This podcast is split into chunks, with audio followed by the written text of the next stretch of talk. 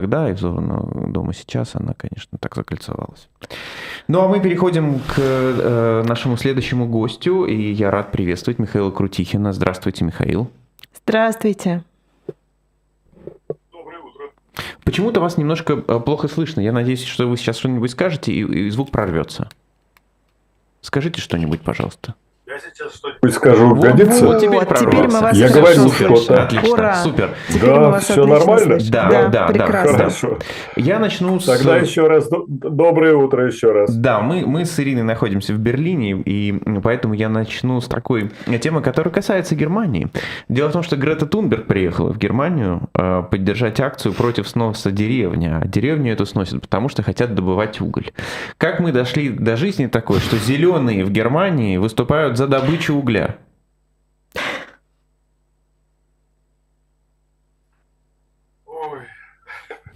Как мы дошли до жизни такой, что у нас э, слушают Грету Тунберг. Вот у меня большая такая вот, большой вопросительный знак. Но э, зеленые, э, это, вы знаете, вот когда я иду по улице, на которой я сейчас живу в Осло, и вижу, как спиливают деревья вдоль одной.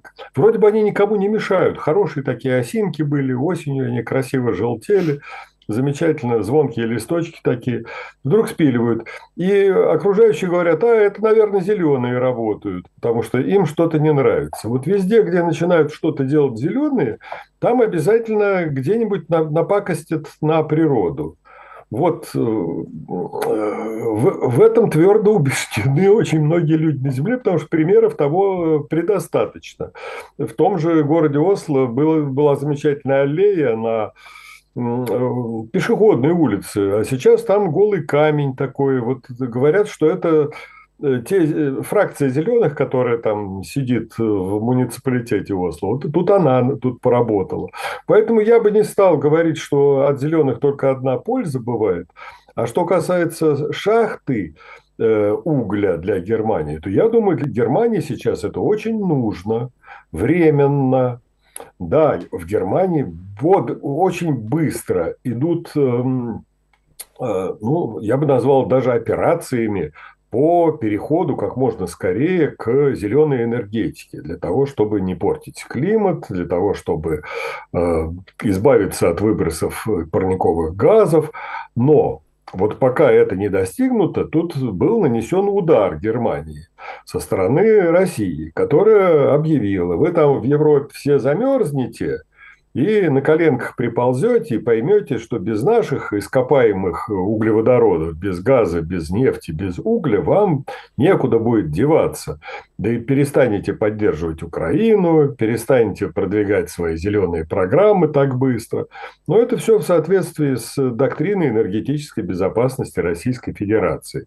То есть все, что зеленое, все, что призывает к декарбонизации, отказу от углеводородного сырья, это происки, это риски, это вызовы для России. Надо всячески этому э, противодействовать. И в Германии приходится принимать экстренные меры, то есть снова увеличивать потребление угля, потому что вот все предыдущие годы Германия сокращала потребление угля для генерации электроэнергии. И э, многие думали, а вот как замечательно, она переходит на природный газ, когда отказывается от угля. А когда мы смотрим на замечательные графики, то видим, что э, как только сокращалось потребление угля, то увеличивалось потребление энергии зеленого типа, то есть от ветра, от солнца, от биотоплива и так далее. А газ примерно оставался на прежнем уровне. А сейчас, когда возникла, ну, прямо скажу, кризисная ситуация еще в прошлом, в позапрошлом еще зимой и осенью позапрошлого года, когда Россия стала сворачивать поставки газа в Европу, тогда, ну, нечего делать, придется на какое-то время. Первое – это снова опираться для электрогенерации на газ, причем не только на, э, на уголь, прошу прощения, причем не только на, на нормальный, вот черный такой антрацит, но еще и на бурый уголь, который очень вредит при сжигании атмосфере. Мало того, придется еще и притормозить планы по выводу из эксплуатации атомных электростанций, потому что они должны обеспечить какую-то такую базовую нагрузку для сетей электрических в Германии – да и во многих странах Европы. А уже дальше, ну, впереди зеленый переход. Никто от него не отказывался. Ну, то есть вот эта э, история с шахтами э, в Германии сегодня, эта история таки временная, на ваш взгляд?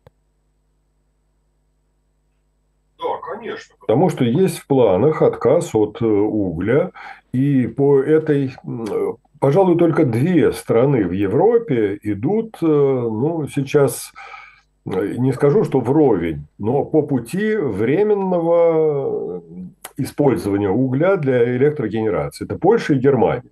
Вот у Польши много тоже угля. Э, и мы видим даже, что страна, которая больше всего угля потребляет, это Китай. Она имеет планы сокращения но одновременно у нее есть и планы строительства новых электростанций, э, работающих на угле. Потому что они прекрасно понимают, что сразу от этого не избавиться. Нужно делать это постепенно. То есть они даже будут строить новые на угле. То есть это в долгую. Да, в Китае есть замечательные планы строительства новых электростанций, не только на каких-то на природном газе. На природном газе, кстати, не так уж и много. А вот на старом угле, которого в Китае много, вот там есть э, во всех планах Китая строительство новых мощностей по генерации электроэнергии.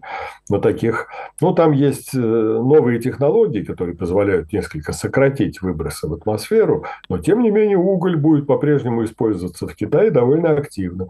Хотя вам в других отношениях, вот вы посмотрите, Китай всех опережает в э, производстве электромобилей и внедрении электромобилей.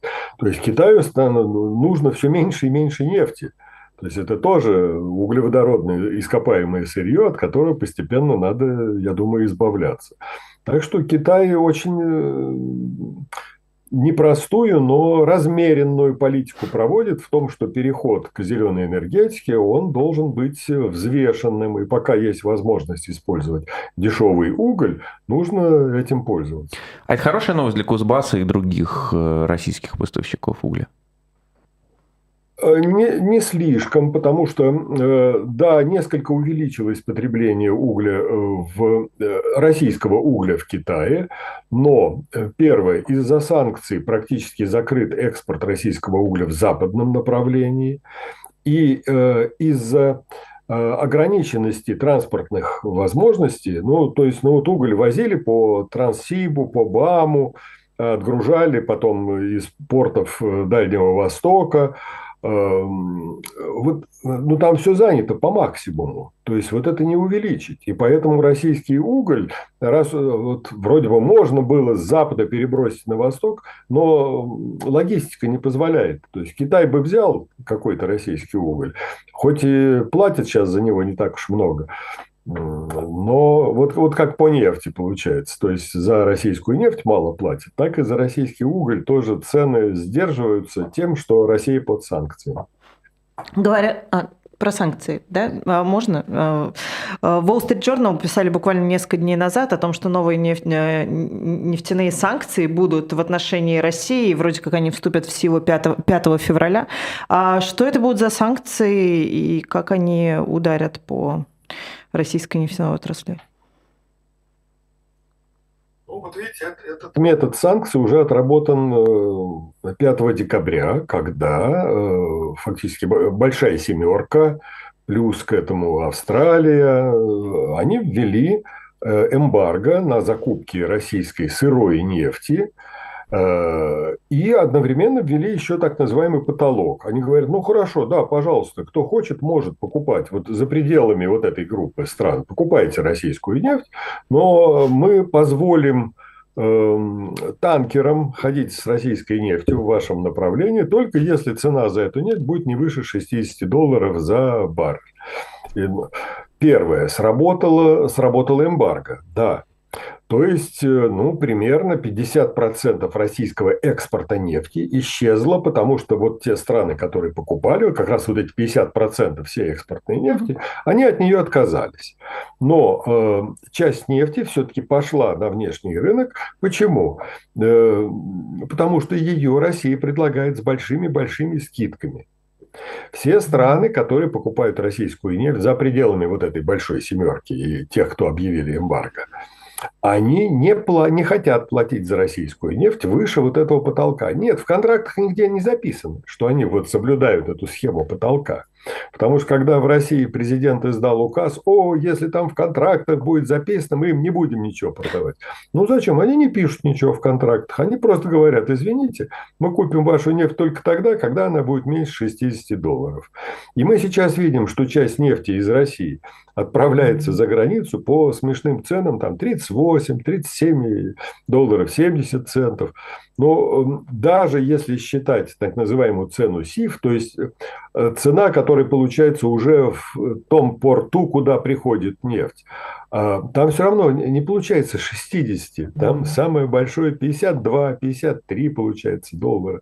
Были случаи 58. Но никто не выходит вот за эту самую э, границу. И когда сейчас вот нам говорят, вы знаете, Россия потратила огромные средства на покупку старых танкеров – Э, через подставные лица, ну, через какие, какие-то вообще замаскированные, якобы владельцы уже не такие, вот они будут возить контрабандную нефть в обход всех этих санкций.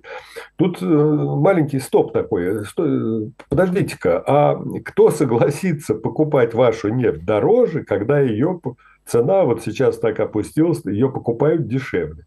Вот цена на российскую нефть опустилась на, до очень низкого уровня. А 5 А до какого уровня? Давай, давайте поймем. У нас вот. начинается вторая волна. Ну вот посмотрите, российская нефть, э, ну сейчас где-то, ну примерно 85 долларов стоит э, э, марка, баррель марки, ну, гипотетической марки бренд, так называемой, uh-huh. от которых отсчитывают всегда российскую нефть. Ну, Юрлс ну, дешевле. Там разная была скидка на российскую нефть. Да, нет, Юрлс дешевле, потому что там ну, по показателям плотности, содержания серы, потом по даль... дальности доставки, угу. ну, есть разные соображения. Но вот это вот дисконт, там был, ну, максимум 7 э, долларов где-то с этого бренда скинуть.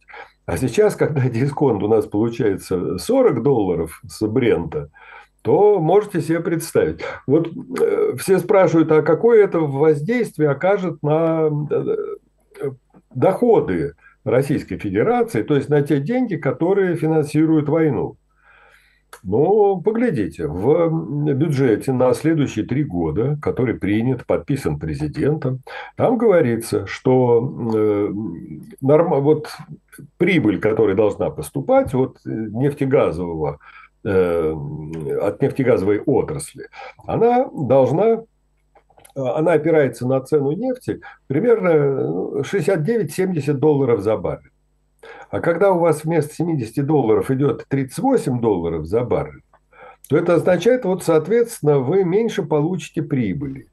Потому что тогда рассчитывали, что от э, нефти газа Россия каждый год будет получать 8 триллионов рублей.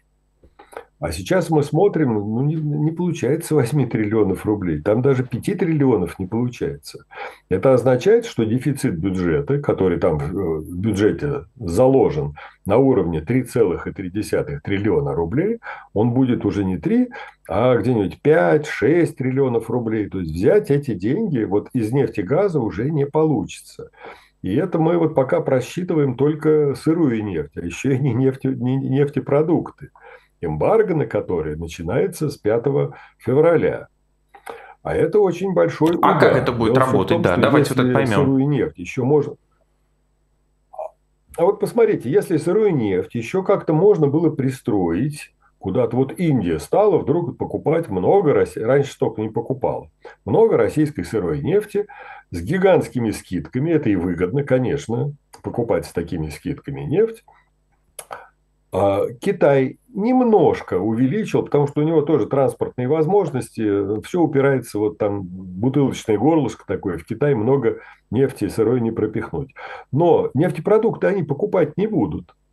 Мало того, они сами делают эти нефтепродукты, а дальше торгуют ими по, по всему миру. То есть вот нефтепродукты из Индии и Китая заменят российские нефтепродукты в тех странах, вот Европы, Северной Атлантики, там вот Соединенные Штаты Америки, которые раньше покупали российские э, полуфабрикаты для дальнейшего использования, вроде мазута, или э, дистопливо российское, бензин российский. Вот все вот от этих продуктов теперь вот эти страны отказываются, будут покупать их на Ближнем Востоке, в Китае, в Индии, где угодно. То есть рынок-то есть.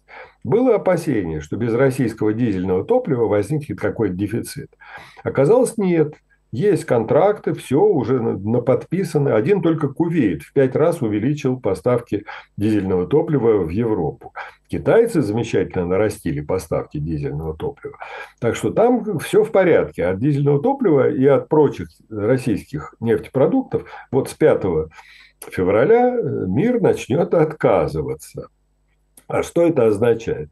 Это означает, что некоторые российские Э, нефтеперерабатывающие заводы э, не смогут работать. Потому что э, вот из-за недостаточной модернизации они как раз вот и выпускают такие полуфабрикаты вроде мазута зимнего, летнего разных сортов, прямогонного бензина, который идет как сырье для нефтехимической отрасли а они не могут выпускать что-то вот без этого. У них нет оборудования, чтобы вот эти полуфабрикаты переделать в бензин, в дистопливо для внутреннего потребления. То есть им вообще придется либо закрыться, либо очень сильно свернуть. А в Китае работу. нельзя это, закупить например, это оборудование? 3... А там нужно долго перестраивать все это. Это миллиардные инвестиции для того, чтобы установить э, ну, установки Э, вакуумного крекинга. Вы знаете, это серьезно, это модернизация нефти. Вот э, компания Роснефть, она провалила планы по модернизации трех своих нефтеперерабатывающих предприятий в Самарской области. Компания Сургутнефтегаз, у нее очень слабенький в этом отношении завод в Киришах. Э, ну, в общем, вот эти заводы, они окажутся в, в таком положении, что должны будут дать сигнал поставщикам нефти. Стоп, нам не нужно, не нужно столько нефти, мы не можем продать эти нефтепродукты. Это означает, что нефтяные компании, которые добывают это, саму сырую нефть, они должны будут сворачивать работу. Ну, в конце концов, э, Михаил Иванович, целые про... есть и современные заводы, какой-нибудь антипинский НПЗ. Он сможет продавать? Нет, ну есть хороший, вот Омский, например, э, завод. Или заводы, два завода в Беларуси, то есть э, Мозырь и Новополоцк, вот они очень хорошо оснащены. Да, какие-то заводы могут, но все равно этого не хватит. Во-первых, они не могут продавать э, внутренний рынок, ну, э, да, они будут обеспечивать внутренний рынок, некоторые вот современные заводы. А те, кто работал в основном на производство мазута, их очень много по России, они заткнутся просто, вот эти э, предприятия. Что это означает? Значит, надо сворачивать добычу нефти. А в России это очень серьезное дело, потому что если мы начнем затыкать скважины, то потом к жизни вернуть э, все эти скважины не удастся. Большая часть так и останется ликвидированной, законсервированной и так далее. Э, ну, у нас, во-первых, месторождения, которые остались, они э, с очень малым дебитом. То есть там в основном это старые месторождения, куда много закачивалось воды для того, чтобы вытеснять оттуда нефть. И из скважины идет вода с небольшой примесью нефти. Потом у нас часть промыслов находится в зонах вечной мерзлоты. Если остановить, там могут замерзнуть скважины. Качество нефти, которое идет из-под земли, в многих случаях оно ну, мягко говоря, там много компонентов, таких как парафин, и он э, запарафинит вот, за, за, угу.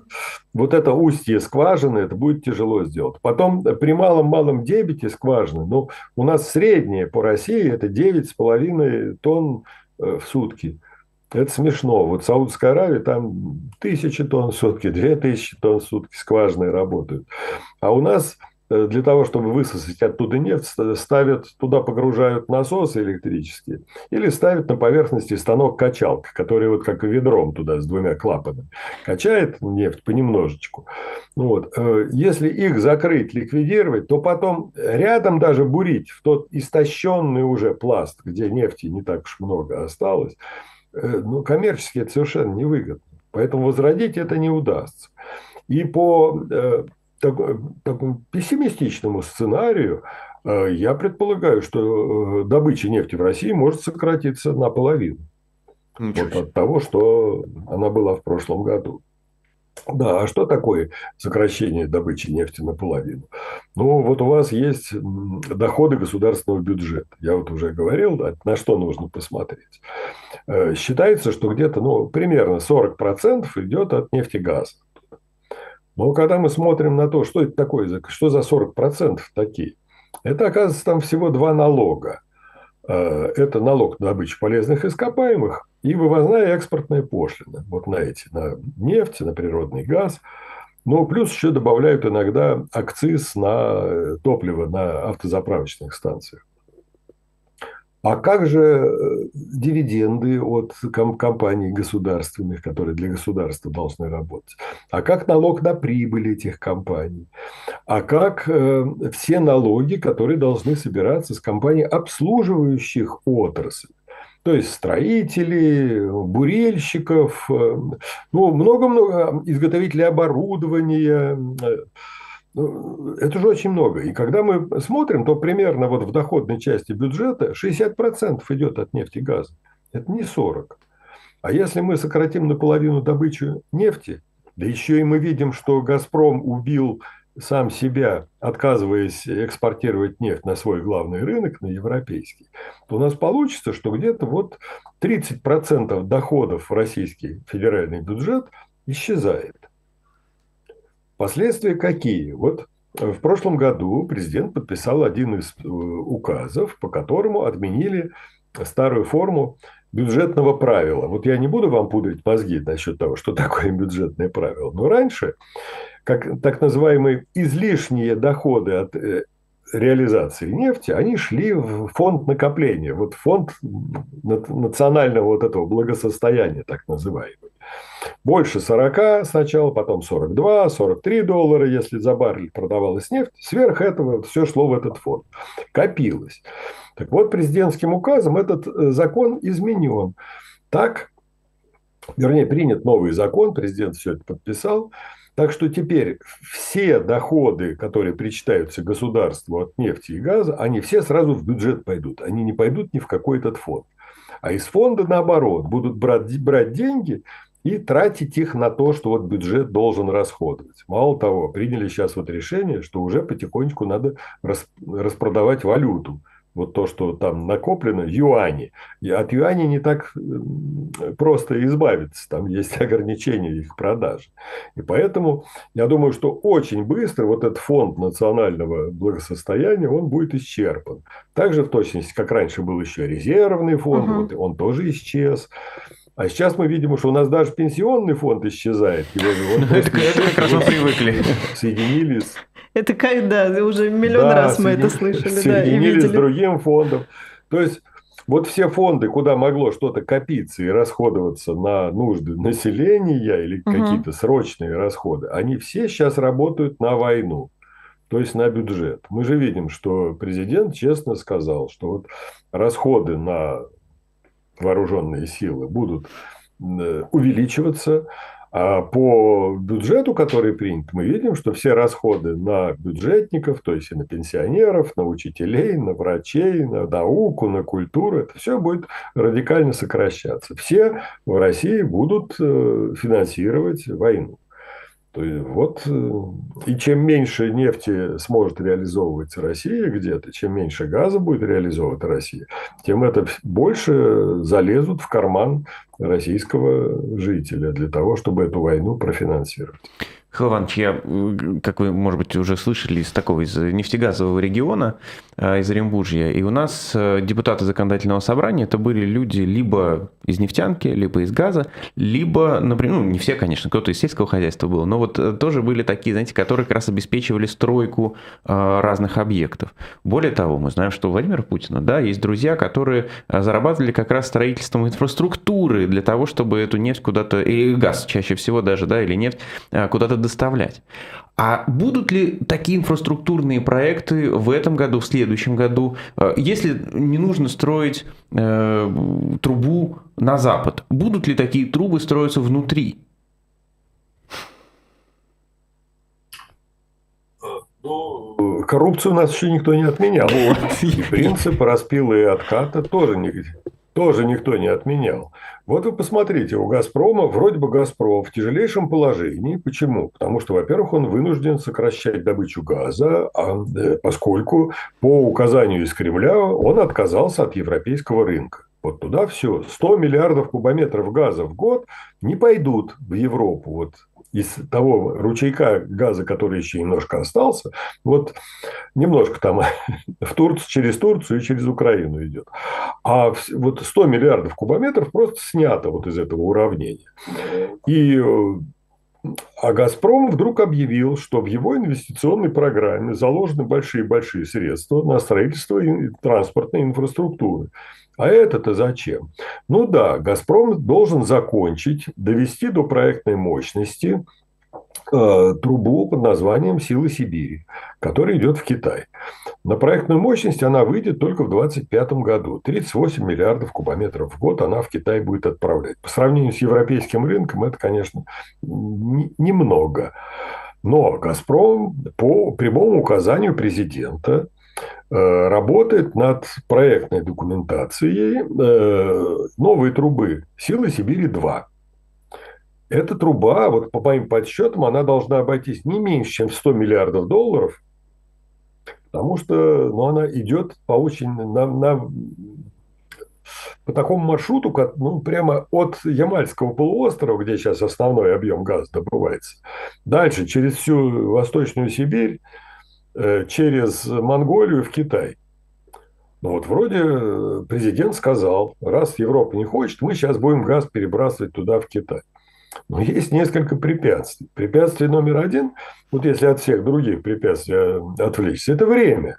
Для того, чтобы трубу нужного, нужной пропускной способности построить, построить тут там компрессорные станции поставить везде, нужно 12-15 лет. То есть вот сразу газ с Европы на Китай перебросить абсолютно не удастся. Понятно. Второе препятствие – то, что Китай никакого согласия вот на этот проект не давал. То есть куда вы будете строить, когда у вас там покупателей нет? И во всех планах Китая, вот официальных, совершенно опубликованных, вот этой трубы нет. Нету этого объема, который дополнительно должен из России поступать. Да не нужно это Китаю совершенно. И когда у нас президент объявляет, мы обо всем с Китаем договорились, остались какие-то мелочи, вот он на Восточном форуме, он врал, конечно, потому что никакие там не мелочи. В этот же самый день замминистра энергетики Павел Сорокин э, написал письмо в Госдуму, отвечая там на вопрос. Он сказал так, вы знаете, вот сейчас этот проект находится в такой стадии мы разослали на экспертную оценку документ под названием «Обоснование инвестиций в этот проект». Это еще даже не ТЭО, не технико-экономическое обоснование. Вот что такое пред-ТЭО, обоснование инвестиций. И ждем э, реакции вот экспертов. А, э, и ждем еще, когда Китай даст принципиальное согласие. То есть нет никакого согласия Понятно. с Китаем. Нету, Но строить-то надо. Нету даже ТЭО этого проекта. Но строить надо. Я думаю, что все-таки начнут строить, и деньги будут распиливать. Хоть кому-то ну, хорошо. Ну, осваивать бюджет. Максим выгоду пытается найти хоть для кого-то. А, Михаил Иванович, а если говорить, я возвращаюсь к Германии не потому, что мы здесь находимся, а во многом потому, что это как раз был крупнейший а, партнер по э, этой сфере э, в Европе у России. А сейчас пошла речь о том, что Германия договорилась с Казахстаном о покупке нефти через российские, э, соответственно, сети. Насколько, на ваш взгляд, это долгосрочное и перспективное сотрудничество? Казахстан уже поставлял э, через российскую трубопроводную систему свою нефть, в том числе вот э, для украинских нефтеперерабатывающих предприятий. И были большие планы поставлять через Балтику, через порты Латвии и Литвы, через Венспилс и через э, Можайкяйский вот порт, который Бутинге э, в Литве существует.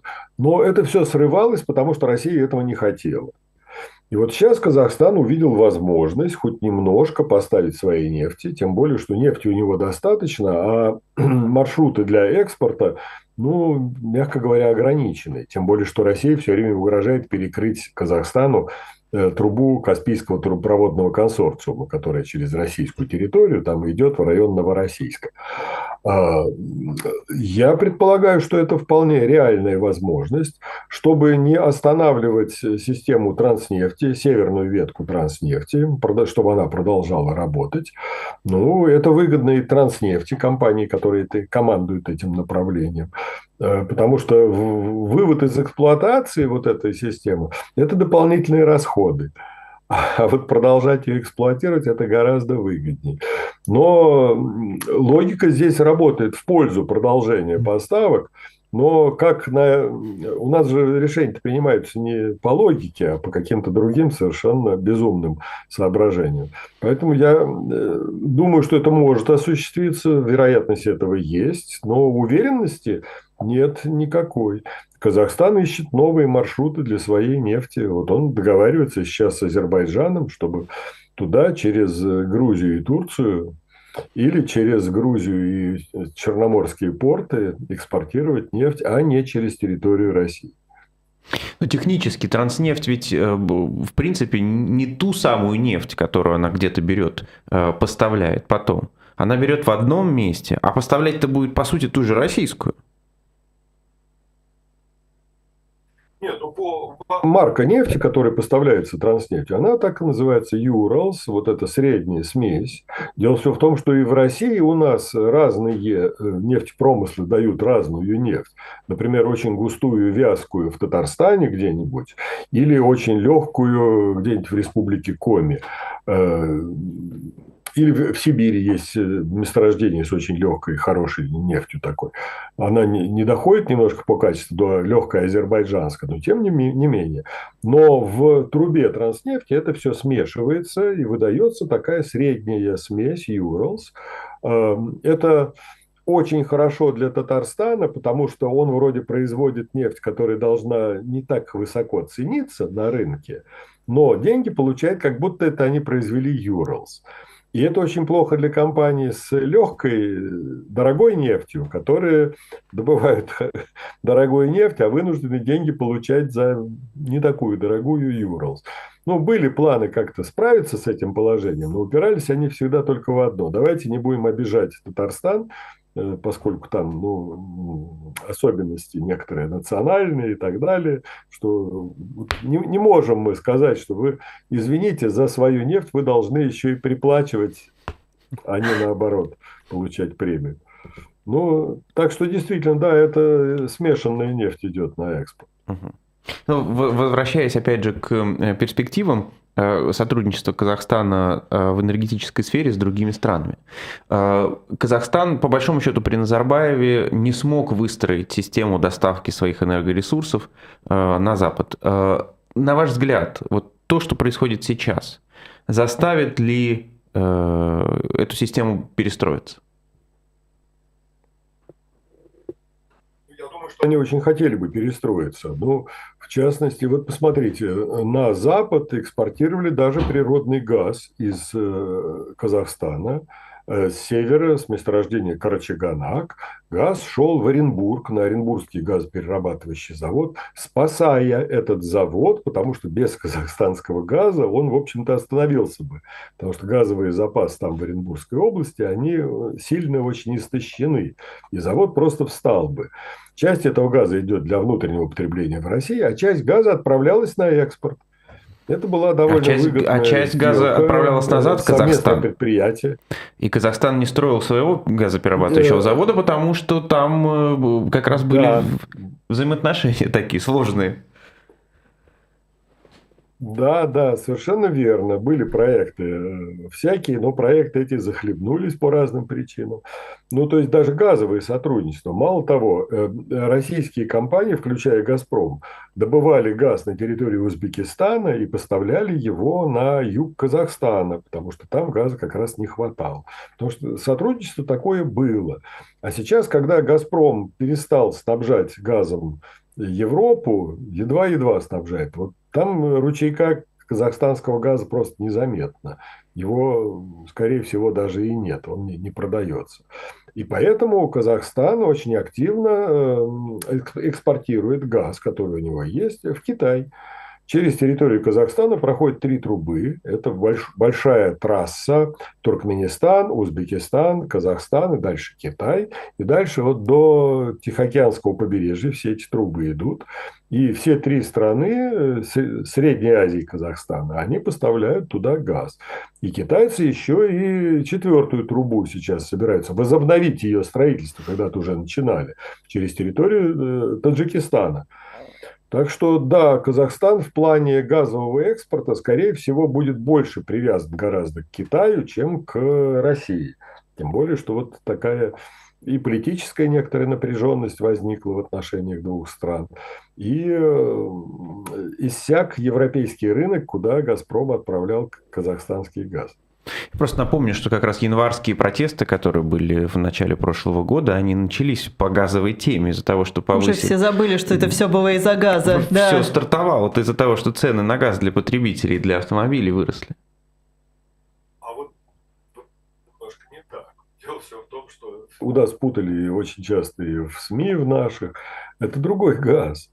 Вот газ, о котором я говорю, это то, то что называется природный газ, это метан. Вот угу. в, в трубе идет э, метан. А газ, из-за которого начались проблемы, это то, что вот у нефтяников называется СУГ, сжиженные углеводородные угу. газы. Это смесь бутана и пропана, и это другие угу. газы. Вот в, в баллонах на кухне или в наших многих пропановых, бутановых вот автомобилях, баллонах там, вот это как раз вот смесь вот этого газа. Там тоже есть, бывает, летняя, зимняя консистенция вот этого э, газа, бутана, пропана. Это бытовой так называемый газ или газ, который используется как сырье для нефтегазовой, э, газохимической отрасли. Поэтому вот сразу надо эту ошибку исправить, там другие были проблемы. Давайте тогда э, перейдем теперь к Ирану, тем более, что э, не могу вас не спросить о очередных э, казнях, которые там прошли.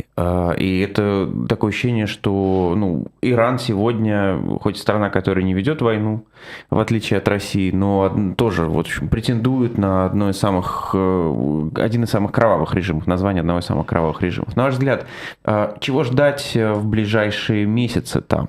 Э, вы видите, что протесты э, успокаиваются, или вас наоборот удивляет то, что они так или иначе тлеют дальше? волн разных протестов по разному поводу на, на протяжении последних лет. И каждый, примерно раза два возникала такая надежда на то, что эти протесты перерастут в массовое народное восстание и что-то сделают с режимом, который там установился. Последний раз было вот с этими протестами, которые до сих пор существуют. Сначала у меня была уверенность в том, что судьба этих протестов будет такая же, как и предыдущих, то есть их подавят, и все успокоится на какое-то время.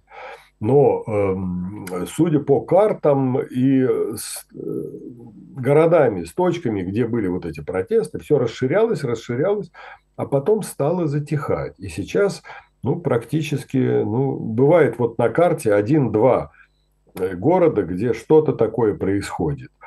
Были, была надежда на то, что восстанут э, национальные меньшинства, угу. курды, например, что в иранском две провинции Азербайджан есть в Иране, западный и восточный Азербайджан, там что-то начнется.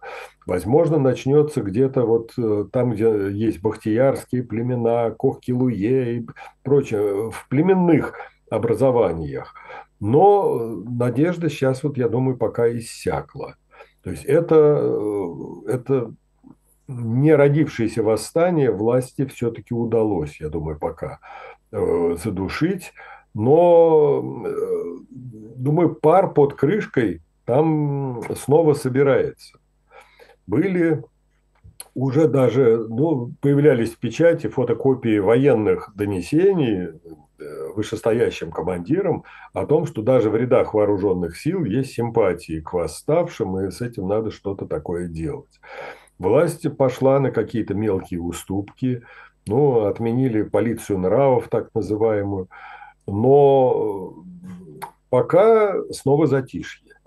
Я не знаю, когда там рванет опять. Скорее всего, рванет, потому что э, в Иране очень молодое население. А население, оно и доступ у него к интернетам есть. У него доступ есть к образованию даже у, много, у многих э, на Западе. Они е- ездят в Соединенные Штаты Америки, в Европу, получают там образование, возвращаются в Иран. То есть воздействие неисламской идеологии там э, довольно сильное э, среди образованных слоев населения. Но вот во что это выльется, я пока, конечно, предсказывать боюсь. Я уже одну революцию там видел. Тоже были, было много сюрпризов. Мало кто ожидал, что так все дело пойдет. Но пошло. Последний вопрос как раз объединяя Иран, Россию и Венесуэлу. А, страны, которые нефть э, больше на внутренний рынок производят, чем на внешний, и, и в Венесуэле, и в Иране очень дешевый бензин. Ожидает ли Россия уменьшение цен на топливо? Нет, не надо ждать этого, потому что э, российские цены на АЗС, они определяются не ценой нефти, и не э, ценой, которую назначает нефтяная компания, а налогами. То есть больше 70% в цене бензина – это налоги государства. И государство два раза в год повышает акцизы на бензин. Вот план. Один раз сорвалось это в позапрошлом году, когда чуть ли не восстание стали поднимать на Дальнем Востоке. А, ну ладно, вот один, одно повышение акциза мы пропустим. А дальше снова стали повышать акциз, а нефтяным компаниям возмещать это, ну, механизм назвали его демпфером, то есть из государственного бюджета берут деньги, то есть а, со всех абсолютно россиян и платят немножечко компенсации нефтяным компаниям, потому что они совсем уже тогда в убытке были бы от реализации бензина на внутреннем рынке. Ну, вот э, демпфер пока еще работает, не очень эффективно работает, но работает. А цены будут расти, в этом сомнений никакого нет, потому что правительство, ну, как я уже говорил, э, будет проводить политику обдирания населения. То есть все, что можно слупить с людей во имя войны, это будет продолжаться. Спасибо большое. Михаил Крутихин был с нами на связи этим утром. Спасибо большое, Михаил Иванович. До свидания. Вам спасибо.